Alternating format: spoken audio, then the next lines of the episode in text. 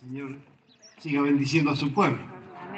Estamos contentos, agradecidos, sobre todo porque entre los muchísimos milagros que Dios obra cada día, ha permitido que pudiera llegar a estar con nosotros nuestra madre hermana Jesús, compañera de la primera hora, estamos como los políticos, ¿ves?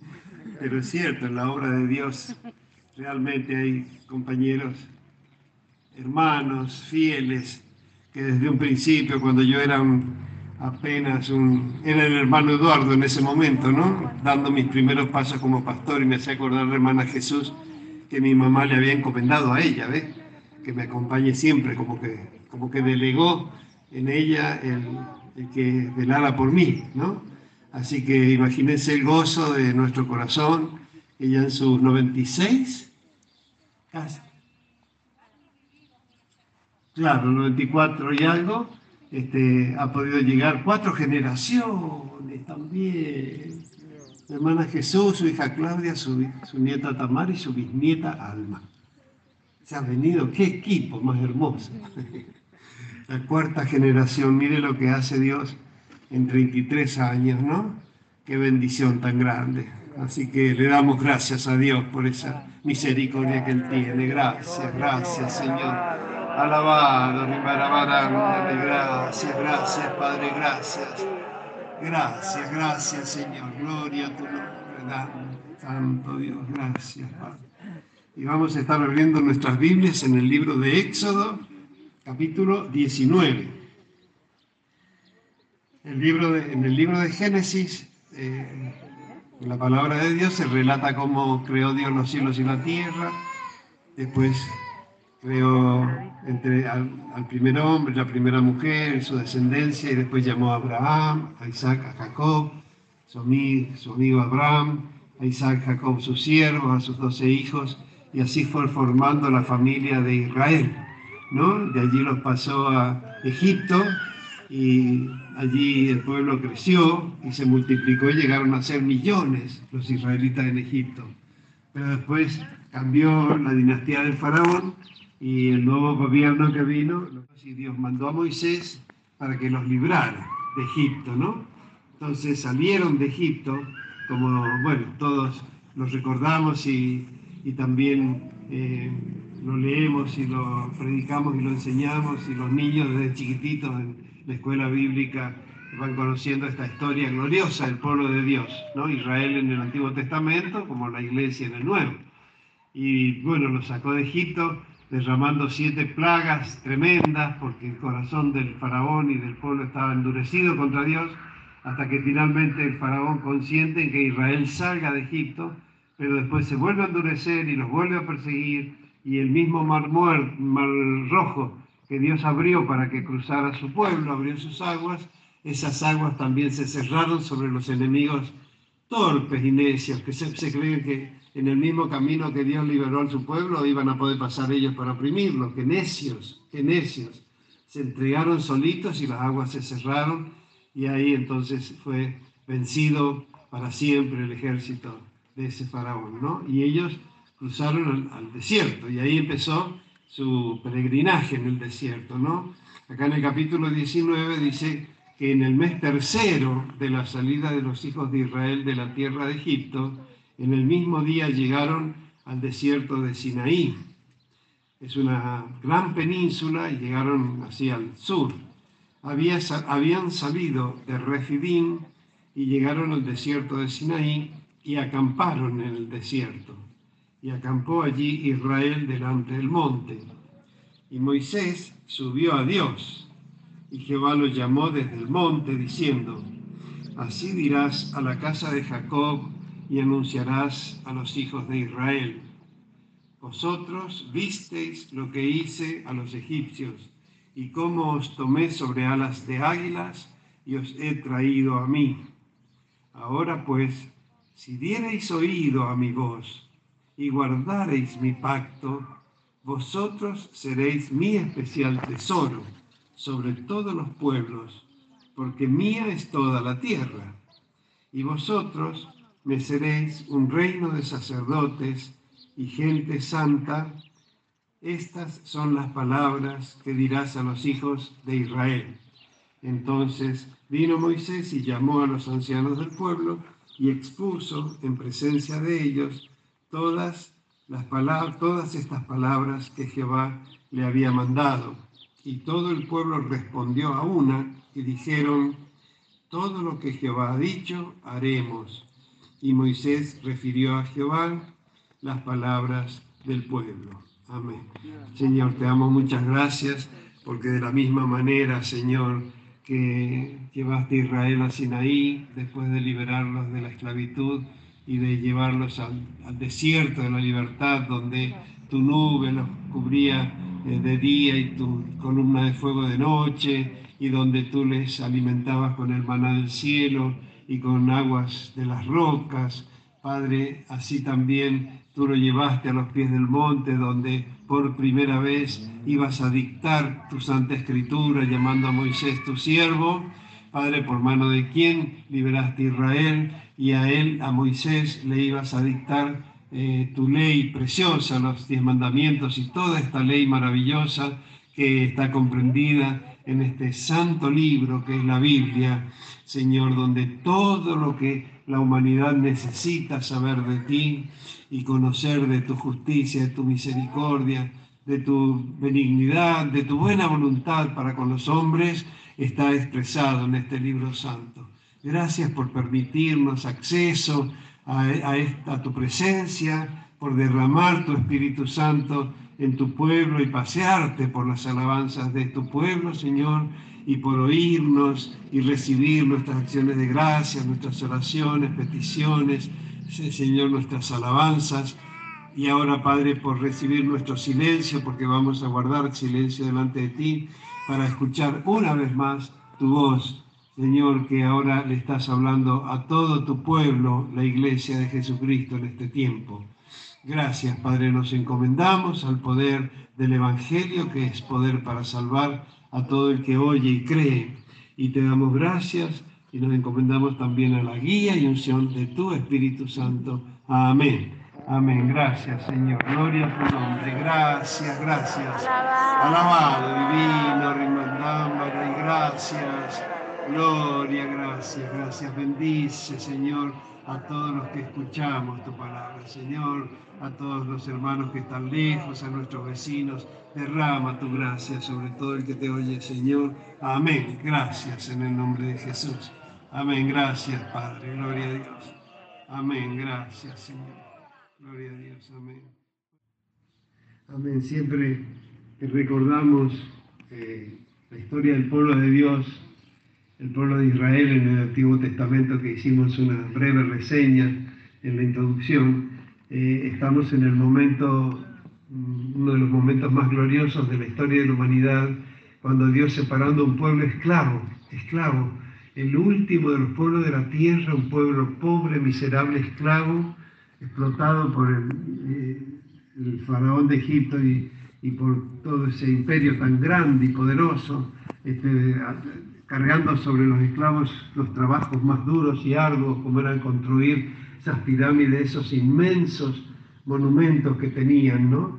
que uno no puede creer que a fuerza de sangre humana hicieran semejantes construcciones, ¿no? Entonces, eh, el pueblo, eh, que es lo que pasa siempre, ¿no? Cuando estamos bendecidos, bueno, gracias Señor y esto, ¿no? Pero bien que nos acordamos del Señor cuando estamos afligidos. Y por cierto, Él lo sabe. Este, ese, por eso tenemos que aprovechar estos 3.000 años, 3.500 años de historia. Esto sucedió 1.500 años antes de Jesucristo, ¿no? más los 2.000 años de la iglesia que llevamos, tenemos que aprovechar estos 3.500 años de experiencia para que no nos pasen a nosotros las mismas cosas, ¿no? Ellos fueron tremendamente, eran 70 personas, allí en, en la tierra de Canaán, donde vivieron Abraham, Isaac, Jacob y sus hijos. Pero después cuando José, uno de los hijos de Jacob, llegó a ser primer ministro de Egipto, y mandó buscar a su familia. Entraron en Egipto Jacob, sus hijos, nietos, bisnietos, 70 personas en total, más o menos, un poquito menos de todos los que somos en la iglesia Beula, ¿no? Que por la gracia de Dios, la última Santa Cena eh, fuimos creo que 84 y podemos llegar a muchos más, ¿no? Así que 70 personas nada más entraron a Egipto y se multiplicaron, eh, tuvieron cuatro, cuatro, cuatro siglos, 430 años.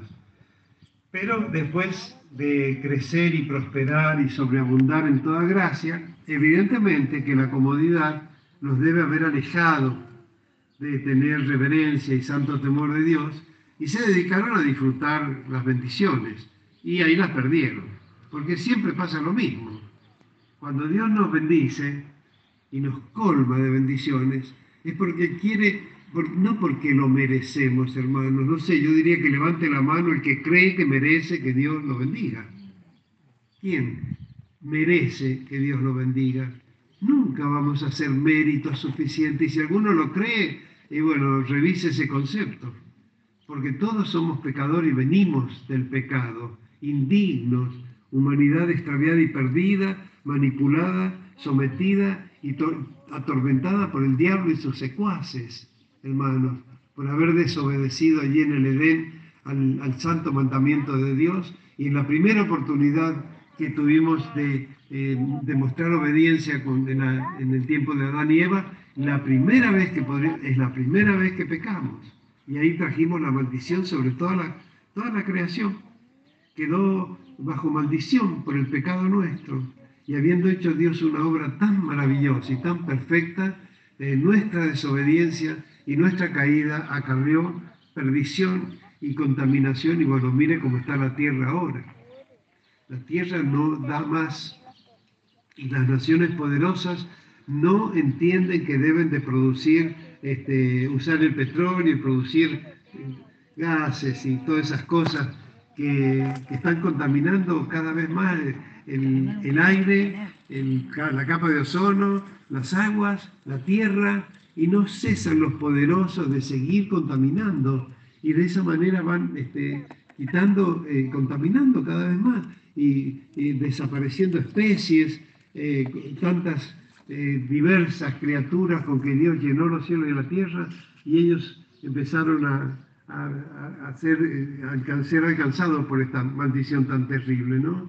Entonces, bueno, Dios, este, Israel clamó a Dios en su terrible esclavitud, eh, obviamente que Dios siempre escucha, porque, bueno, por ahí, cuando se nos endurece el corazón, quedamos librados a, a esa cauterización, pero cuando estamos desesperados, es como que nos devuelve la memoria y volvemos a buscar a Dios, ¿no? Entonces, bueno, este, así hizo Israel, Dios mandó a Moisés y lo sacó de Egipto, ¿no? Todo eso lo pueden leer en Génesis y en Éxodo. Y llegamos acá al capítulo 19, cuando tres meses de la salida llegaron al sur, al monte Sinaí, y ahí Dios les vuelve a recordar, ¿no?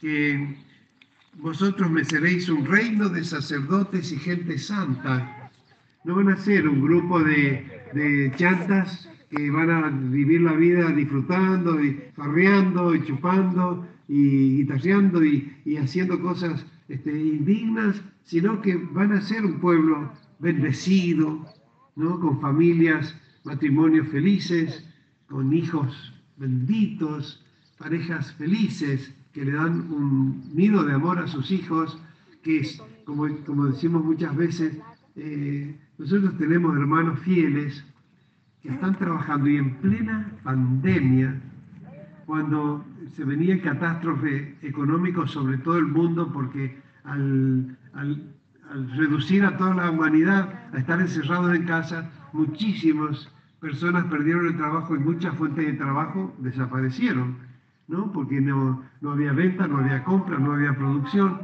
Sin embargo, nuestros hermanos, ¿no? los fieles de la iglesia, nunca, nunca decayó la producción de sus empresas. Es más, en plena pandemia crecieron, crecieron. ¿Y a usted le parece que estaría bien que los hermanos se dediquen a, pasarlo bien ellos, como si lo mereciéramos, ellos y su familia? ¿Y, y el resto del mundo qué? Cuando la gran mayoría perdió el trabajo o no tiene un trabajo seguro y si les tiene recibe una ayuda social, eso despierta la envidia y, el desprecio de los que, porque además eso pasa, ¿no? El que tiene un trabajo efectivo, al que le hacen aportes jubilatorios, mira al desocupado y al que recibe una ayuda social con desprecio, como si ellos tuvieran lo que tienen porque también lo merecen. Y ellos creen que tienen lo que tienen porque son guapos. Pero ¿quién es guapo si no recibe primero la vida y la salud? Y después el trabajo efectivo, las fuerzas para trabajar. Que Dios bendiga a los patrones para que paguen los sueldos. Porque una de estas cosas que falten, falten y ya no es lo mismo. Si no hay salud, por más trabajo y pago que haya. Y por más salud y, y trabajo y fuerza y ganas de trabajar, si el empleador no les paga o se funde la empresa, entonces, amén hermanos.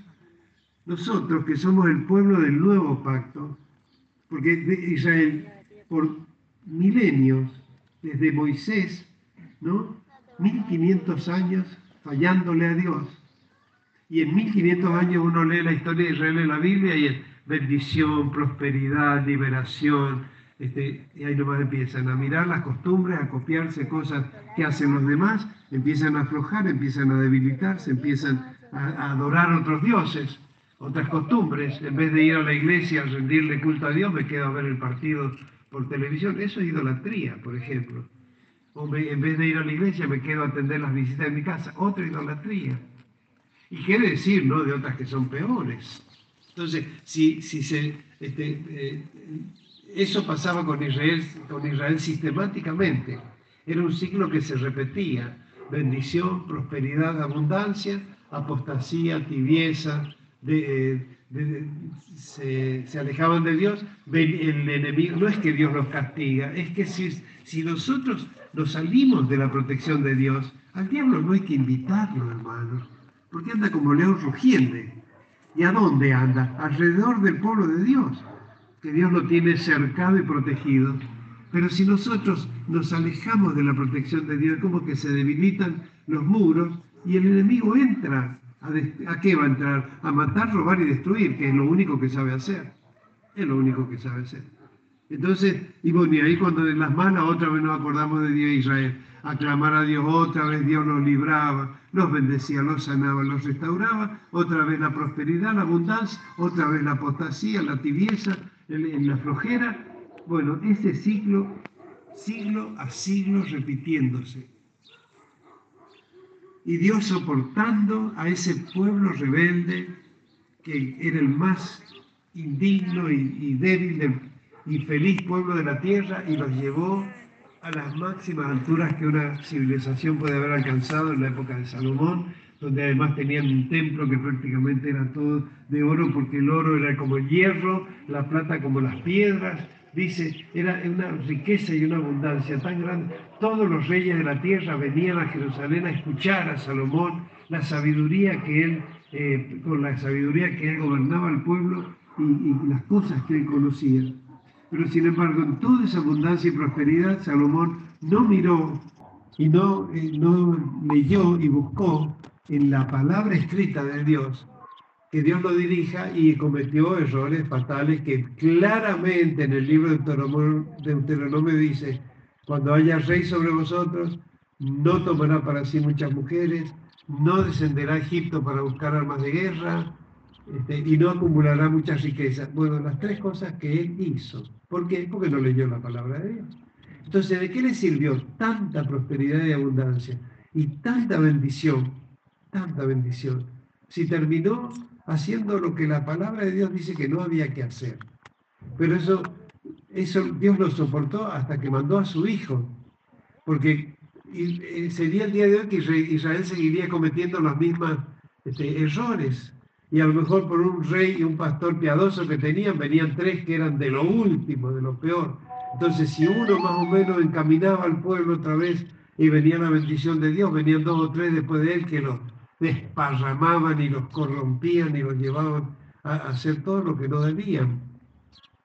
Así que esa historia se repitió durante 1500 años, ¿no? Con cautiverios, con aflicciones, con restauraciones, hasta que fue la época especial de la historia de la humanidad, la que divide los tiempos, que es la encarnación de Jesucristo, el Hijo de Dios, haciéndose hombre, naciendo en el vientre concebido y nacido del vientre, vientre virginal de María y de José, su padre legal, y entonces nació en ese humilde en Belén, como todos conocen la historia, creció en Nazaret con sus padres, siendo el mayor de muchos hermanos, porque era el primogénito él, y María y José tuvieron más hijos, están, lo dice la Biblia, y están los nombres escritos en el Nuevo Testamento, claramente en, los, en el Nuevo Testamento que escribieron los discípulos de Jesucristo. Hablan de su madre, de sus hermanos. Entonces, cuando él cumplió 30 años y empezó a predicar, durante tres años y medio, predicó y enseñó su doctrina, ¿no? Este, y todos los piadosos que venían a Jerusalén a las grandes fiestas que había allí en Jerusalén, escuchaban y conocieron a Jesús. Hasta que en el tercer año de, de haberlo oído, se enteraron que los religiosos habían procurado su crucifixión y los romanos lo entregaron y fue crucificado, muerto y sepultado, como dice el credo cristiano, porque el credo no es de una religión, es el credo cristiano. Murió este fue, murió, fue crucificado, muerto y sepultado, y el tercer día resucitó entre los muertos. Subió a los cielos y está sentado en la diestra de Dios Padre. Todo eso pasó.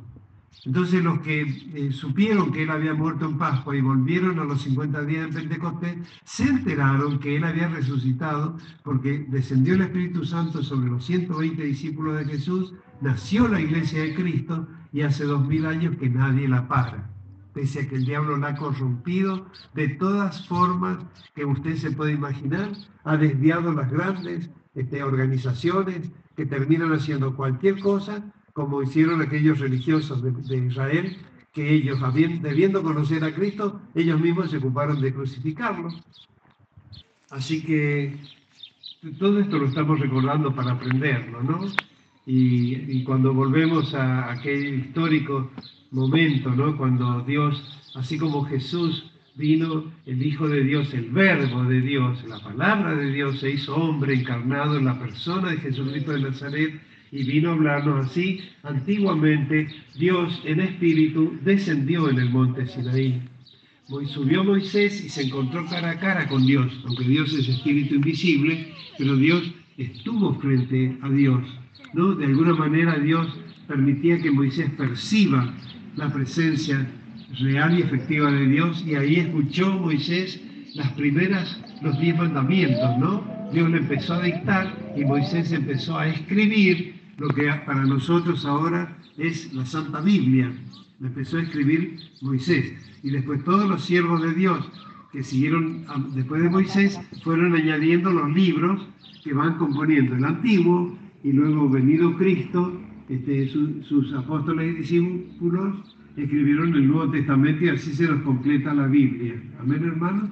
Hasta el libro de Apocalipsis que Jesús le dictó a San Juan, apóstol, y ahí se cerró la Biblia y no hay nada más que escribir y no hay nueva revelación, nada nuevo que revelarle a los hombres, sino que nos ha dejado todo escrito para que leyendo y conociendo sus maravillosas promesas, eh, primero empecemos a creer, no solamente en Dios, que Dios existe, sino creerle a Dios lo que Dios dice de sí mismo y lo que nos promete y lo que cumple cómo lo cumple y cuando no obedecemos lo que nos pasa y cuando obedecemos todas las cosas, las bendiciones que sobrevienen, todo eso está escrito.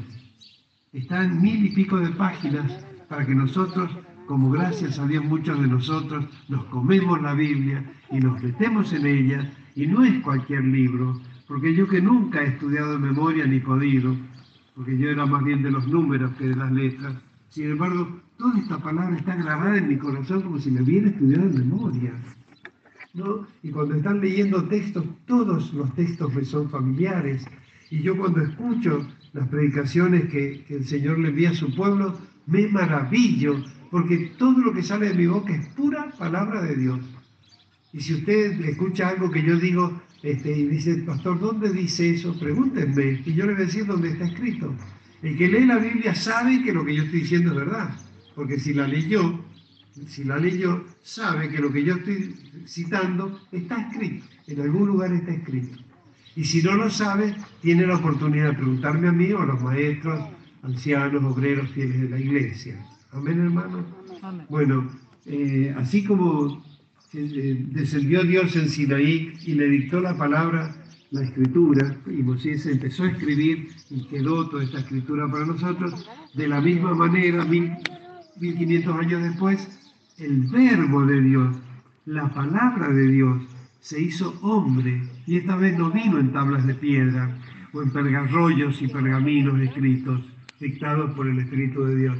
Vino en una persona de Jesucristo de Nazaret, verdadero hombre en quien encarnó el Hijo eterno de Dios y verdadero Dios, verdadero hombre, Jesucristo, en tres años y medio predicó el Evangelio y después muerto y resucitado ascendió a los cielos, derramó su Espíritu Santo, fundó su iglesia y la iglesia de Jesucristo hace dos mil años que viene predicando y recordando todas estas maravillas.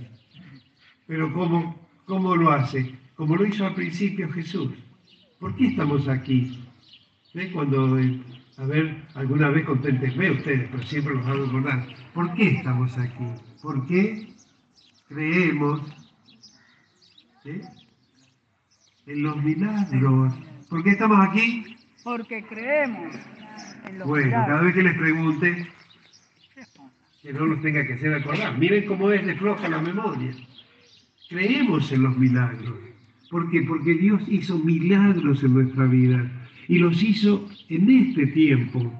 Por eso ya Jesús no es una estampita, un crucifijo, una imagen, ni, una hostia. No, no, Jesucristo es, su Espíritu Santo, está presente en medio de nosotros, su palabra está en nuestras manos, mentes, corazones, boca, oídos, metida, hecha carne en nosotros, su palabra, y es el mismo Jesucristo, como lo dice en la palabra. Jesucristo es el mismo ayer y hoy y por los siglos. Es el mismo. Por eso hace milagros hoy. Y por eso estamos nosotros aquí. Porque hizo milagros, muchos, muchos milagros en nuestra vida y los sigue haciendo. Pero así como los que estamos aquí, a millones de millones de personas a lo largo de la humanidad, Él ha sanado, ha bendecido y, y se ha manifestado. Pero como predicábamos el domingo pasado, los que estamos acá, porque además de habernos llamado para ser salvos y sanos, a nosotros especialmente nos llamó para que seamos, como le dijo Israel, un pueblo especial de Él, un reino de reyes y sacerdotes para Dios, gente santa, gente separada con el sello de Dios. Ser santo no es estar en un altar para que le prendan velas y, y le lleven flores. No, ser santo es ser ciudadano del reino de Dios, conocer a Dios, tener acceso a su templo, a su presencia como nosotros hoy, que porque estamos acá reunidos, Él está y nos está hablando, como si guardó silencio y recibió todas las alabanzas, canciones, peticiones y acciones de gracias. Miren qué hermoso, un momentito nomás, un, momentito que el matrimonio Román eh, Romero eh, dio testimonio. Yo, mire, son décadas que conocemos, ¿no? Primero empezó a venir el hermano René, un jovencito flaquito, más flaquito que el pupi. Rubiecito, ¿no? Pelito corto como el Pablito, clarito, y por ahí se le crecían algunos rulitos rubios o claritos, porque un sobrino hermana Kela le habló de la iglesia Beula y de Jesús, y realmente lo, hizo muy bien el sobrino hermana Kela porque estaba congregándose con nosotros. Él también de Gold Cruz vino y conoció acá. Y fue y le habló a René. Y René quiso venir con él. Y cuando René nos conoció a esta iglesia Beula, nunca más dejó de congregarse. Todos los sábados, sábados en micro, haciendo dedo, el hermano René aparecía por San Juan y toda la iglesia que está desde entonces me es testigo y lo sabe. Nunca faltó, hermano. La madre se volvía loca, porque dice, pero estamos rodeados de iglesias evangélicas. ¿Por qué te vas a San Juan? ¿Ves? vería ella que ponía en riesgo su vida. No solo eso, sino que René empezó a misionar allí en el barrio La Estanzuela, que como él yo mismo decía, es el último barrio ya tiene como no sé, más de 30 años ese barrio. El último barrio que construyó el IPB de Mendoza. Después no hizo más barrios como el IPB de San Juan, sigue haciendo, y los últimos que han recibido son algunos hermanos de acá de, la iglesia misma, el barrio municipal creo que fue el último, así que creo, ¿no? No sé si hay otro nuevo. Ah, y el barrio de la colonia que finalmente, por fin lo entregaron y ahí los hermanos Domínguez Castillo también recibieron su casita, ¿no? Pero a mí me afligía, bueno, este joven empezó a venir y visionando lo encontró a Miguel, al hermano Miguel, un jovencito como él mismo cuenta, que había conocido la iglesia desde niño, una iglesia hermosa, victoriosa, pero que hicieron algunas cosas raras, como largos ayunos el pastor, o dice que eh, los hermanos dicen, no, vamos a comprarle un auto al pastor, una iniciativa que tomaron ellos. Y le compraron un auto y se lo regalaron. Después lo tuvo que vender porque no tenían con qué pagarlo. ¿Ves? Iniciativas humanas. Todo hizo que la iglesia de Miguel desapareciera y Miguel quedara en banda hasta que llegó René. Y, cuando, y lo que más le llamó atención a Miguel es que René venía a congregarse a Mediagua. Entonces, ¿qué hizo Miguel? Quiso venir. Y ahora otra madre afligirse, la mamá de Miguel. ¿Cómo? Bueno, una vez vino como quien va a pasear, ¿no? Pero después vino Miguel y quedó atrapado. Su corazón quedó eh, atrapado en las cuerdas de amor del Evangelio de Jesucristo, de la iglesia. Y bueno, y se enamoró de la iglesia Beula, como me pasó a mí, nos ha pasado a todos los que estamos acá, la mayoría, ¿no? Y esas cuerdas de amor son las que trazó Dios y nos enlazó en su amor para que permanezcamos en este lugar. Y, esas cuerdas de amor son las que nos dan eh, testimonio en nuestro corazón que conocemos a Dios. Porque si no ama a su hermano, no conoce a Dios. Así que si alguno no siente ese amor, preocúpese, preocúpese, porque algo está muy mal. Usted no está conociendo al Dios al que adoramos porque no está amando como señal de que conocemos a Dios. Amén, hermanos. Así que bueno, le damos gracias a Dios por, por este llamado tan hermoso. Bueno, y entonces empezaron a venir los dos, ¿no?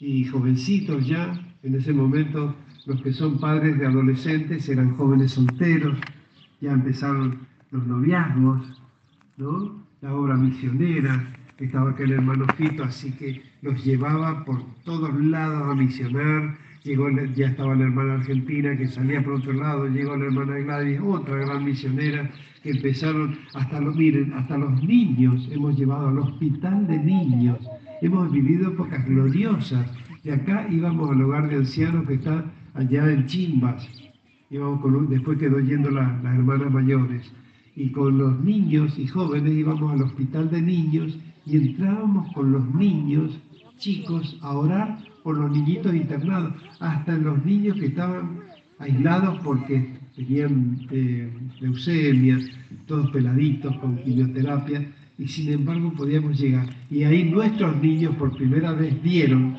lo que es un niño enfermo, lo que es estar entubado, estar con sondas y con sueros y agujas clavadas, ¿no? Este, porque no tenían idea, porque la gran mayoría, salvo que después que nacieron, nunca más volvieron a, un hospital a estar internados. La mayoría, la gran mayoría. No digo que no haya habido algún caso especial de vez en cuando, eh, como Dios permite, no algunas excepciones, pero niños que no tenían idea de lo que era un hospital. Y bueno, después no, ya empezaron a venir restricciones que los niños no podían entrar a hacer visitas. Pero fueron etapas gloriosas de la iglesia Beula. Y los jóvenes con tanto entusiasmo, cómo los bendijo Dios, porque lo mejor de lo mejor que Dios había preparado para ellos lo encontraron acá en la iglesia, que son los maridos y las esposas que Dios había preparado para cada uno, y pudimos celebrar unos casamientos maravillosos, ¿no? Poquitos, muy poquitos, porque ahora las jóvenes no se casan, eh, los jóvenes se van a vivir juntos, engendran hijos, forman parejas, pero en aquella época los nuestros se casaron con una ceremonia hermosa en el templo de San Juan. Después cuando ya empezamos a celebrar casamientos acá, que ahí se casó Pablito y Patricia, y después Miguel y María Eugenia, porque eso hizo Dios con los jóvenes mendocinos, ¿no? Primero a Miguel le dio una compañera, mejor de lo mejor, porque es lo que Dios prepara. A lo mejor yo puedo decir que son lo mejor de lo mejor uno para el otro. Habrá otras personas, pero lo mejor de lo mejor es lo que Dios preparó para los que le aman. Y los dos jóvenes misioneros amaron y aman a Dios de tal manera que Dios los, los llamó, les puso el sentir y llegaron, y, y un noviazgo por carta, porque una vez Miguel me dice yo, es que vengo el sábado y domingo, estamos un ratito con María Eugenia en la iglesia y después me voy, casi no hablamos. Entonces yo le digo, bueno, escríbanse. ¿No? Miren qué importante ahora que estamos estudiando escritura, a ver si a algún otro le tiene que pasar lo mismo. Claro que ahora hay teléfono, es más fácil mandar un audio o escribir un mensajito, pero en esa época pilas y pilas de cartas y cómo y llegaba Miguel con, un, con siete cartas y María Eugenia lo esperaba con siete cartas y teníamos toda la semana. Y, así ese noviazgo creció, se afianzó y se casaron. ¿no? Y, y luego este, y, eh, la hermanita Ivana Romero, que se congregaba el 9 de julio, se había ido a estudiar y vivía en Mendoza. Los hermanos, los pastores del 9 de julio, les dieron la dirección a nuestros hermanos, la buscaron y empezó Ivana a congregarse allí con los, con los hermanos, o sea, Miguel, María Eugenia y René, y eran cuatro, y después, bueno, Dios hizo la obra con ellos, con René y Ivana, y formaron también una familia y se casaron, y bueno, tuvieron su, sus hijos también, ¿no? Este, porque Dios es bueno, a lo mejor unos de una manera, otros de otra, pero a los que aman a Dios, todas las cosas le ayudan a bien. Y la primera de todas las bendiciones, que es el fruto del vientre, es lo que llega y hace que muchas parejas se estabilicen y se organicen, ¿no? Así que bueno, las dos parejas allá en Mendoza. Pero, ¿qué pasa? Este, ambos, eh, René vivía con su madre y Miguel con su mamá, después falleció el papá, quedó con su mamá y su hermano. En la casa de Miguel dividieron la casa, ¿no? Y eh, entonces para que viva Miguel con su esposa, y en la casa de René no, ya tenía, este, pero Violeta por ahí, este, eh, alguna vez viajó a Estados Unidos, otra vez a lo mejor tenía otro lugar, porque estaba en pareja también. Entonces era como que tenían tiempo para vivir juntos. Pero después vinieron los hijos. René y Ivana tienen tres niños preciosos, los han escuchado saludar. Y Miguel y María Juene, cuatro niños hermosos, ya Santiago con 13, a punto de cumplir 14, y Efraín con un, un, año y algo, ¿no? Dos añitos, dos años, Efraín. Hermosos niños. Y bueno, pero eh, Dios, por ejemplo, a Miguel y a María Eugenia los bendijo con un auto cero kilómetros, una Meriva se llama, ¿no? Meriva, hermosa, cero kilómetros, y lo que tendría que haber sido para ellos una o dos habitaciones, este, les dio un hermoso auto que les permitió a ellos venir, seguir viniendo a, a Mediagua, ¿no? Seguir viniendo. Y así después vinieron, primero venían en colectivo, con changuitos, venir con un niño en brazos, con dos niños en brazos, pero después ya el Señor les dio la movilidad y eso les permitió seguir este, eh, no solamente eh, en la comunión del Espíritu, sino eh, con presencia física seguir viniendo a Mediagua. Y, no soy, y yo y algunos hermanos que tenía el auto yo, también viajábamos por lo menos una vez al mes este, a Mendoza, a veces una vez por semana. Hemos tenido épocas maravillosas sosteniendo la obra, ¿no? Pero a mí lo que siempre me afligió es el, estrecho espacio donde ellos viven, ¿no? Porque tienen una habitación sola, además de cocina, baño. Entonces, Dios sabe que en, mi corazón estuvo siempre el anhelo de que Dios les diera, porque son siervos de Dios. ¿no? si, Dios al que lo bendice le da de todo, se termina eh, eh, yendo a atender lo que Dios le dio. Pero el que lo tiene con lo justo, y por años y años, esos perseveran en el Señor. Entonces Dios sabe a quién le da, cuándo y a quién no. Y Él demora, pero bueno, siempre orando yo y pidiendo espacio para ellos. Miren, miren qué hermoso, porque salió un plan hecho para ellos. El IPB de Mendoza presta el, el dinero para que ya las constructoras que ya han convenido en seco construyen una habitación doble o un sistema de habitación sola con baño y cocina, pero es lo que justamente ellos necesitan. ¿no? Y a pagar a lo mejor 3 mil pesos por mes, cuando ya sabe que eso es una risa al lado de que paga un alquiler de 10 mil, 15 mil o más. Que serán 30 años, ¿qué le importa? Usted sabe que está pagando lo suyo y que nadie lo puede echar de ahí. Así que miren lo que son las bendiciones. Pero ¿cuánto tardó en llegar esta bendición? Todavía estamos, la tienen que construir. Pero ya hay una esperanza. Y, es, y todo el tiempo Dios está haciendo milagros, porque dice que cosas que ojo no vio ni oído yo, son las que Dios ha preparado para los que le aman. Si usted quiere recibir bendiciones de Dios, esfuércese por conocer a Dios, porque el que conoce a Dios indefectiblemente se va a enamorar y va a amar a Dios y a su Hijo Jesucristo y su presencia, su Espíritu Santo va a ser derramado en nuestros corazones. Entonces, lo mejor que nos puede pasar los que estamos llamados y sostenidos acá y a todos los que escuchan este mensaje es enamorarse de Dios y empezar a amar a Dios, porque entonces nada creado lo podrá separar del gran amor de Dios. Amén, hermano. Y en el monte Sinaí Dios les da las tablas de la ley y empieza a dictarle los mandamientos y le da una serie de, de leyes, ¿no? Leyes sobre los esclavos, leyes sobre actos de violencia, leyes de responsabilidades de amos y dueños, leyes sobre restitución, leyes humanitarias, ¿no? Las fiestas, eh, las santas convocaciones o fiestas anuales, tres veces tenían que ir al lugar donde Dios pusiera su nombre, que eso iba a ser la ciudad de Jerusalén, tenían que ir tres veces de todo lugar donde ellos vivían a celebrar las tres fiestas, ¿no? Que fueron Pascua, Pentecostés y, y que es la fiesta del final de la cosecha, que en esta semana está celebrando la comunidad judía. En esta semana se festeja Sukkot, la tercera gran fiesta. Para ellos esta es la época en que ya han terminado las cosechas, ¿no? Han levantado ya la, las vides, los olivos, entonces iban a darle gracias a Dios por la abundancia que Dios había derramado con la cosecha, la tercera gran fiesta. Y acá en Éxodo 23, versículo 20, le dice Dios a su pueblo, Éxodo 23, 20, amén. Dice, he aquí, yo envío mi ángel, no un ángel, no un ángel, que se escribiría con minúscula, mi ángel, está escrito con mayúscula. El ángel de Jehová es una manifestación de, Jesucristo, del Hijo de Dios en, en, el Antiguo Testamento. Yo envío mi ángel delante de ti para que te guarde en el camino y te introduzca en el lugar que yo he preparado.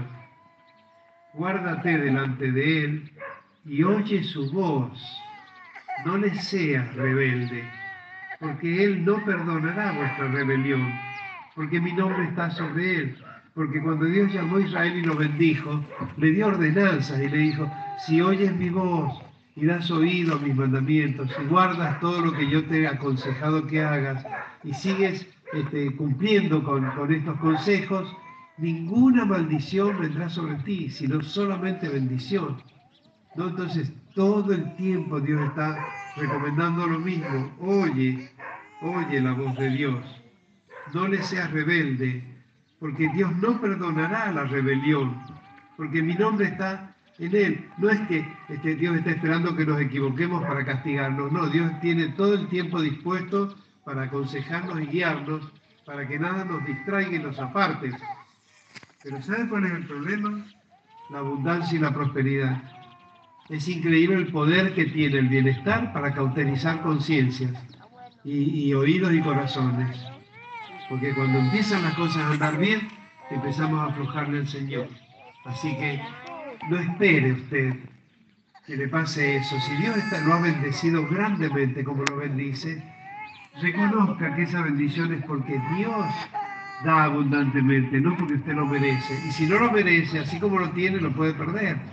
Entonces, si es inmerecido para usted, para todo el mundo que tampoco merece, podría venir la misma bendición. Si usted la muestra, pero si yo agarro las cosas que Dios me da y me encierro en mi casa, ¿quién se va a enterar que Dios está bendiciendo mi vida?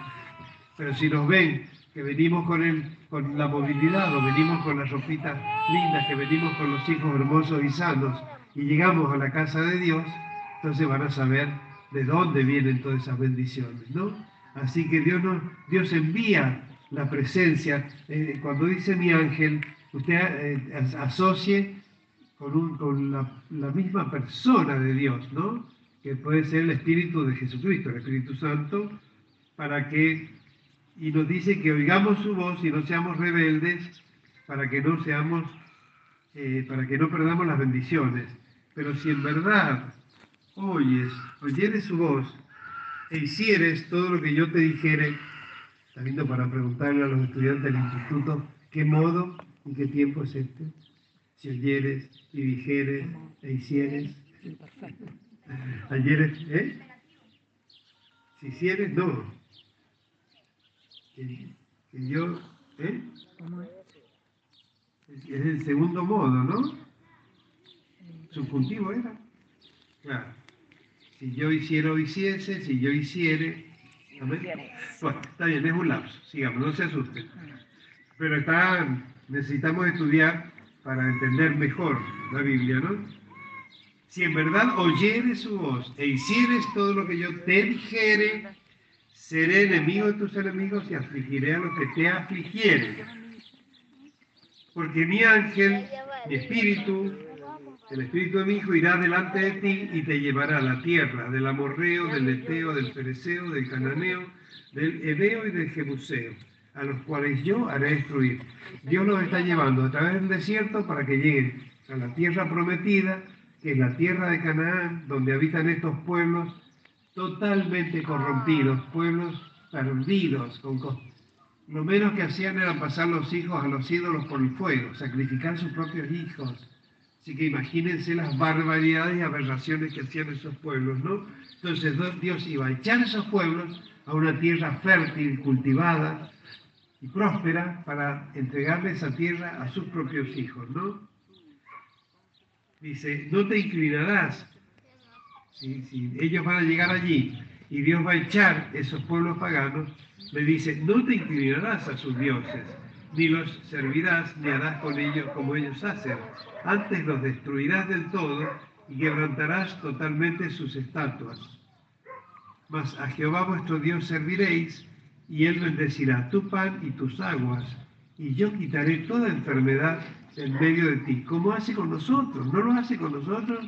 Bendice nuestro pan, no solamente el pan, la semita, el asado, el locro, las, las humitas, todo nuestro alimento bendice y nuestras aguas y cuántas veces a lo mejor tomamos bebidas que no son saludables, pero bueno, ahí nos, este, eh, como los juguitos artificiales y todas esas cosas. Pero Él bendice nuestro pan y nuestras aguas. Y yo quitaré toda enfermedad de en medio de ti. ¿Somos o no testigos de esto? Amén. ¿Qué pasa cuando enfermamos? Nos sana. Dios nos sana. Y si alguno vuelve a enfermar, nos vuelve a sanar. Ese es, ese es nuestro Dios. Dice otra promesa, no habrá mujer que aborte ni estéril en tu tierra, y yo completaré el número de tus días. Miren las bendiciones de Dios sobre su pueblo. Yo enviaré mi terror delante de ti y consternaré a todo pueblo donde entres y te daré la serviz de todos tus enemigos. Enviaré delante de ti la avispa que eche fuera al Ebeo, al Cananeo y al Eteo de delante de ti. O sea que tampoco tenían ellos que ir a pelear contra esos pueblos para echarlos, porque Dios iba a mandar. Eh, las batallas de Dios las hace Él. Y a veces, a veces, eh, sembrando terror en los enemigos, o enviando, como dice, avispas, o, a lo mejor eh, piedra, cosas que Él permitía, que hacía que los pueblos temblaran y temieran y salieran huyendo, ¿no?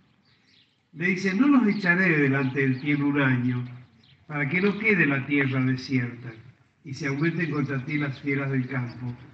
Poco a poco los echaré delante de ti hasta que te multipliques y tomes posesión de la tierra. Y acá es donde está el problema. Que Él, este, no es que Jesucristo muere en la cruz del Calvario y cuando nosotros lo sabemos y lo buscamos y nos acogemos al sacrificio de Jesús y abrazamos su cruz y su sangre derramada nos limpia de todo pecado y Él nos redime y nos da perdón y salvación y nos da la ciudadanía de ser eh, pueblo de Dios, ciudadanos del reino, ¿no? este, es necesario también que Él nos enseñe a vivir esta nueva vida. Pero lo ideal sería que en ese momento muriéramos, partiera de este mundo y nos vamos directamente al cielo. Pero no nos lleva, nos deja acá, rodeados de contaminaciones, de malos ejemplos, de corrupción cada vez peor. Usted sabe que las cosas cada vez están peor, pero cuando miramos lo mal que está el mundo afuera, vemos lo bien que cada vez estamos mejor nosotros. Porque aún, aún teniendo hermanos en la iglesia con COVID, nadie murió de COVID. Y el hermano Kiko, que tuvo que tener un poquito de asistencia de oxígeno, pero no tuvo que estar dependiendo de un tubo todo el tiempo, sino como un apoyo, y se sanó totalmente. E Ignacio, su hermano, que tuvo tres ACV y estuvo internado con COVID, le dieron el alta de COVID y después partió, porque llegó su hora. Y, pero Dios hizo que estos dos abuelos ancianos estuvieran acompañados por sus hijas y nietos. Estuvieron ahí cuidándolos todo el tiempo y estuvieron en la misma habitación. Eso no existe entre las personas que se enferman de COVID, hermano. Eso lo hace Dios para que la gente vea con qué tratamiento Dios nos cuida a nosotros. Pero lo primero que tiene que haber en nuestros corazones son corazones agradecidos porque tenemos que ser humildes, decir, Dios me lo da porque es bueno, porque su misericordia es grande y se extiende, no porque nosotros lo merecemos, no por el hecho que yo esté congregado y le sea fiel a Dios, porque por más que haga todas cosas buenas, nunca vamos a hacer lo suficiente para que el Hijo de Dios haya dado su vida por nosotros. No hay con qué pagarle a Dios una salvación tan grande. Amén, hermanos. Así que si somos redimidos y somos, y somos llevados por Dios a la tierra prometida, que es la salvación, es el reino de los cielos, aunque seguimos viendo la tierra, pero no nos saca de la tierra. Nos permanecemos en el mundo donde hay aflicción, pero nos dice, en el mundo hay aflicción, pero confiad, yo he vencido al mundo. ¿Cuántas veces tenemos que esforzarnos y decir no le tengamos miedo al COVID, no le tengamos miedo a la inflación, no le tengamos miedo a la crisis económica? Somos de Dios. Dios está sobre todos los reinos de la tierra, es el dueño de la oro y de la plata. Y no me va a hacer faltar lo que yo necesite. Esa tiene que ser nuestra fe. Y Dios se ocupa de recordarnos, ¿no? Para que no nos... Porque eh, Dios con nosotros es bueno, no, deje que se, no deja Dios que se encallezcan nuestros corazones pero hemos visto muchísimas personas que después de haber sido grandemente bendecidas por Dios, se alejan, como por ejemplo muchos miembros de mi familia, y son creyentes y son piadosos, pero no se están congregando. Pero yo tengo siempre la esperanza que en algún momento Dios nos va a volver a llamar y volverán. Bueno, sí, como pasa en mi familia, pasa en, muchas familias nuestras, ¿no? Pero Dios no nos suelta, seguimos orando, Seguimos y la prueba está que los hermanos, nuestros hermanos, vuelven porque es el lugar donde Dios los ha llamado. Amén, hermano. Para terminar con el texto, esto dice, pero claro, como dice, nos deja en la tierra prometida, pero no, no hace un mundo nuevo para dejarnos a nosotros, nos deja en medio del mundo. En el mundo nos deja. No somos del mundo, pero estamos en el mundo. Y en el mundo hay aflicción y hay corrupción. Por algo antes de decirle que no iba a echar de golpe a todos los habitantes de la tierra, porque si los echaba, no iban a tener tiempo de cultivar y de habitar, y entonces iban a venir alimañas y a lo mejor no iban a poder hacer todos los trabajos de la tierra que eran necesarios hacer. Los iba a ir echando de a poco. Pero eso significaba que por tiempos iban a convivir con esos pueblos paganos ¿Qué les advierte? No te inclinarás a sus dioses, ni los servirás, ni harás como ellos hacen. Antes los destruirás del todo y quebrarás totalmente sus estatuas. Mas a Jehová vuestro Dios serviréis, y él bendecirá tu pan y tus aguas, y yo quitaré toda enfermedad de medio de ti. Pero no te mezcles con las costumbres de ellos. ¿Y qué es lo que hacemos en el bienestar? El hermano Miguel contaba que su papá que estaba a punto de morir, había perdido los dientes, el pelo, consumido de delgadez por la enfermedad que tenía. Alguien le habló, el Señor fue a la iglesia y el Señor lo sanó y empezó a, como lo hemos conocido, un hombre lleno de vida. Después volvió a enfermar ya para, para morir, pero un hombre saludable, ¿no? Eh, trabajaba de camionero, este, tenía vida, salud, una mujer fuerte, la hermana Beatriz era una gallega, gallega de descendientes, ¿no? Hermosa mujer, ¿no? Unos ojos celestes, ¿no? Y que Miguel y, y, y Ariel cuentan siempre lo mano dura que era. Cuando ella iba a la escuela y le decían algo del hijo, los, los cacheteaba ahí delante de todos. Uy, los ha cuidado muchísimo, muchísimo. Así son hijos con valores este, bien establecidos, ¿no? Y bueno, eh, dice Miguel que el papá, muy contento y agradecido, se congregaba con Beatriz y los chicos, y feliz Miguel de poder ir a la iglesia desde niño, una iglesia hermosa, y aprendió a, conocer y adorar a Dios. Entonces dice que el papá decía, dice, si el Señor nos diera un vehículo, vamos a venir todos los domingos a la iglesia. Les dio un vehículo. Y siguieron yendo a la iglesia. Hasta que por ahí dice, bueno, vamos a ir un domingo a la iglesia y el otro vamos a ir a pasear. ¿Se da cuenta? Esos somos nosotros, hermanos.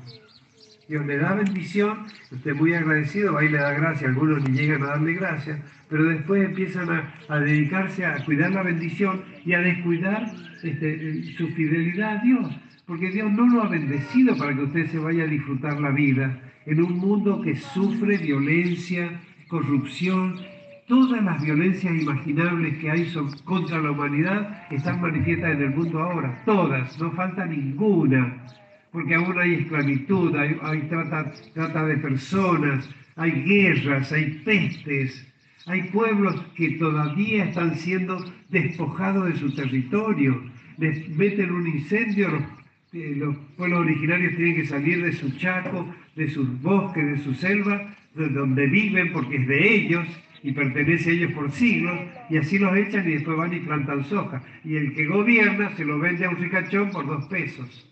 Eso está pasando y sigue pasando. Ahora leía ahí una cosa que cuando hicieron la campaña en desierto en la época de Roca, que amontonaron todas eh, las poblaciones eh, originarias de la provincia de Buenos Aires, eh, las metieron en Martín García y después dice que las, las llevaban al retiro para que las señoras gordas y elegantes fueran a buscar esclavas, niñitos y, servidumbre gratis y obreros para las estancias que ellos fundaron en ese territorio que era de los pueblos originarios. Pero ahora usted los escucha, a la propiedad privada.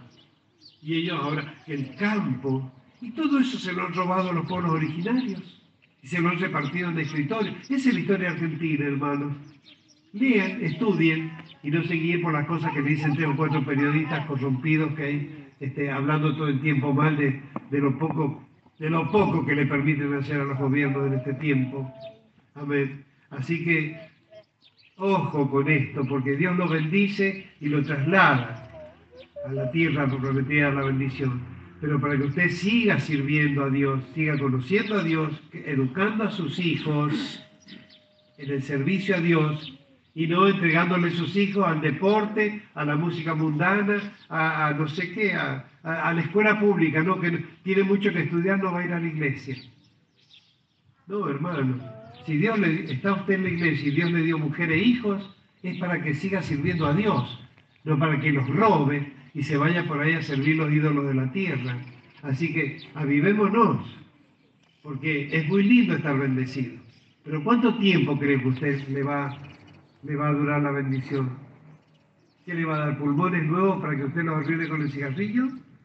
¿Le va a dar eh, alimentos y salud para que usted arruine su hígado bebiendo alcohol? Y ni hablar de, usar drogas y tener relaciones ilícitas fuera del matrimonio. Así que, ojo hermanos, no, no, no, no nos hagamos los ingenuos. Si Dios me bendice, tengo que permanecer en la bendición porque ¿quién quiere tener algo y perderlo a las dos semanas, tres semanas, como está pasando constantemente? Les da casa, trabajo, después al poco tiempo se quedan sin casa y sin trabajo. Entonces, bueno, este, escuche al ángel de Jehová. Además usted tiene la bendición, como tuvo el pueblo de Israel, de tener mensajeros de Dios acá en la tierra. Usted tiene un pastor que sabe la Biblia de memoria, que hace 35 años consagró su vida, que nunca lo vieron aflojar ni decaer, que lo han visto pasar todas clases de pruebas y perder a, su padre, a su madre y, estar distanciado a lo mejor de la familia y sin embargo acá lo vieron y lo ven. ¿no? Y el día de hoy, que si el pastor se mueve a algún lugar, Dios bendice. A los que están bendecidos, más los bendice. Así que este, ojalá que como pueblo de Dios escuchemos esta palabra, ¿no? Y si hemos almorzado bien, hemos comido cosas ricas, y bueno, vengo a la iglesia, levante los brazos y dele gracias a Dios. Préstele su garganta a Dios. Demuestre que está agradecido. Para que Dios tenga, porque mire, nosotros el libro de Cantares dice que las montañas de Beter son como montes, montes con hierbas aromáticas, de todo tipo de hierbas. Entonces cuando pasa un corzo, un cervatillo, pasa, mueve las hierbas. ¿Y qué pasa usted cuando sacude una lavanda, una ruda? O, porque a algunos a lo mejor no les gusta el olor de las rudas, pero son aromáticas. Un aroma que, expulsa insectos ¿no? Y cuando pasa por una plantación de lavanda o de lirios, ¿qué pasa? El perfume sale, ¿no? Y, y, miremos esta figura de los montes de Betel. Nosotros somos los somos las plantas aromáticas plantadas en el monte de Betel. Entonces, si yo estoy tieso ahí, pero el Espíritu Santo es como el viento, el austrono, el, el, como lo llaman los vientos que nombran el libro de Cantares, que soplan los huertos de Dios y se desprenden los aromas. Qué figura más preciosa. Entonces, si yo estoy acá y el Espíritu Santo sopla, aunque no haya brisa, pero invisible como el viento, él sopla y se mueve, bueno, reaccionemos como plantas aromáticas, no como basura, como, como espinas o cardos que no se mueven por más viento que corran. Si somos plantas aromáticas, dejamos que se desprendan de nosotros aromas agradables, olor fragante para nuestro Dios. ¿Me oyen? ¿Me oyen? Así que a levantar los bracitos y abrir la boca abajo del barbijo y alaben a Dios para que lo miren. Ahí es Francisco como obedece. Enseguida los brazos se van allá arriba, solitos. ¿Usted ha visto cómo los niños adoran a Dios? Así hacen los brazos. Pero usted ve hasta que termina tipo canguro. ¿Ven cómo son los cangurí? Y eso cuando no se le caen definitivamente. Bueno, amén. Está para darle a este tema, pero quedémonos con estas recomendaciones de Dios, ¿no? Él no va a echar las tentaciones.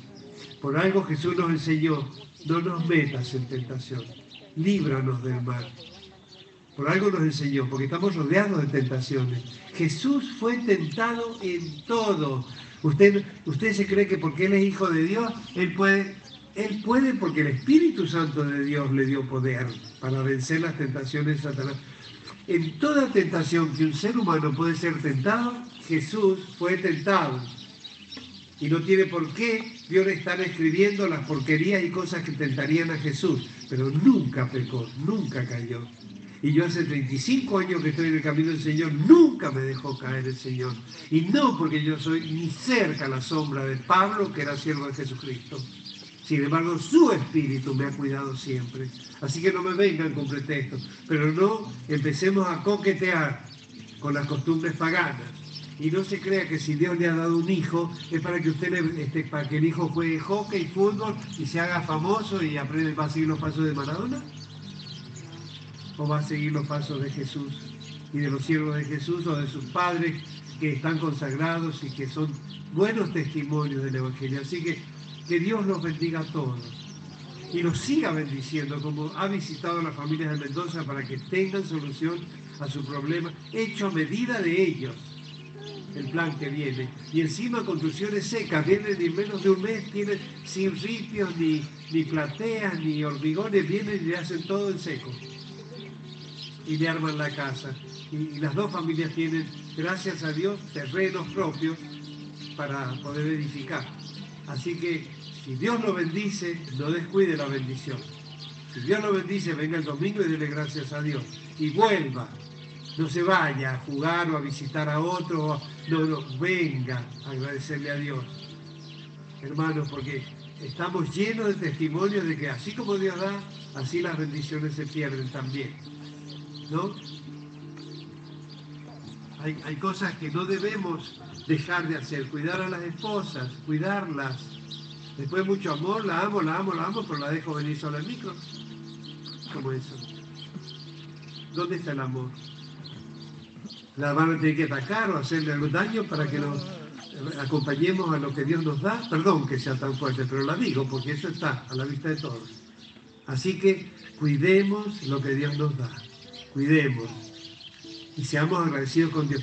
Miren, nadie les está pidiendo que hagan más de lo que hacen. No les estoy poniendo otros dos, tres días de reunión como en San Juan teníamos casi todos los días culto, porque casi todos los días, todos los días venían almas nuevas y había que atenderlas. No les estoy pidiendo un día más, pero si va a venir, yo le doy gracias a Dios porque viene temprano. Venir temprano no es para que empiece el culto, venir temprano es para saludar, estar, mirar, deleitarse y entonces cuando ya está todo preparado, largamos. No para llegar cuando el culto está empezado, no, no. Hay que venir a preparar, hay que armar cosas acá, hay que sacar sillas, hay que esperar. Así que el que viene temprano, por lo menos sus sillitas pueden acomodar. Y también cuando se va, trate de colaborar para guardar las cosas. Así que no se descuiden, porque estamos rodeados de tentaciones, que Dios no las saca para que, como dice, así como crece el trigo, también crece la cizaña. Cuando es el momento de los frutos, Dios va a separar el trigo de la cizaña. Bueno, seamos trigo, para que vamos a parar a la era de Dios y no al fuego. Amén, hermano. Y no descuidemos las bendiciones. Amén. Vamos a estar de pie, le damos las gracias a Dios. Gracias. Alabado, Gracias. Gracias, gracias, Señor. Gloria a Dios. Gracias, Padre. Gloria a Dios. Gracias, Señor. Gloria a Dios. Amén. Gracias. Termina el texto que hemos leído en Éxodo 23, 31. Dice, le dice Dios a ellos, y fijaré tus límites desde el mar rojo hasta el mar de los filisteos y desde el desierto hasta el Éufrates, porque pondré en tus manos a los moradores de la tierra y tú los echarás de delante de ti. Ahora no tiene que echar a las personas que nos rodean. No, nosotros tenemos que mostrar lo, grande que es Dios para que ellos busquen a Dios. Miren qué tiempo maravilloso ellos tenían que erradicar esos pueblos paganos porque no tenían arreglo. Pero incluso algunos pueblos paganos se convertían al Dios de Israel, se convertían.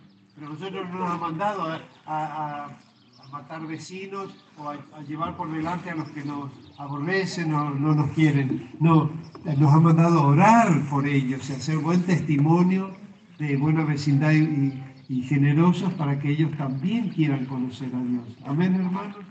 Así que no, y Él nos da nuestro espacio, nos da nuestras casas, nuestros trabajos, para que nos movamos en ese espacio para la gloria de Él. Pero no, voy y me tomo tres meses de vacaciones y no es justo. No digo que no se pueda ir de, viaje una semana, pero no estamos para disfrutar tres meses de vacaciones. Estamos para dar testimonio y salvar almas, ¿no? Dice, no, harán, no harás alianza con, con, los paganos que te rodean, ni con sus dioses. En tu tierra no habitarán, no sea que te hagan pecar contra mí, sirviendo a sus dioses, porque te será tropiezo. Amén, hermanos. Amén. Vuelvan a leer estos textos y vuelvan a poner su corazón contrito y humillado, porque para eso vino la palabra, lo sacude como el trigo y se nos separa el trigo de la paja, así nos sacude Dios para sacar lo bueno y echar lo malo al fuego. Así que este, nada, nada de, de, la palabra de Dios es para ofender o maltratar a nadie, pero sí para zamarrear, sacudir y hacernos reaccionar bien. Amén, hermano. Así que bueno, le damos gracias a Dios, vamos a cantar un coro.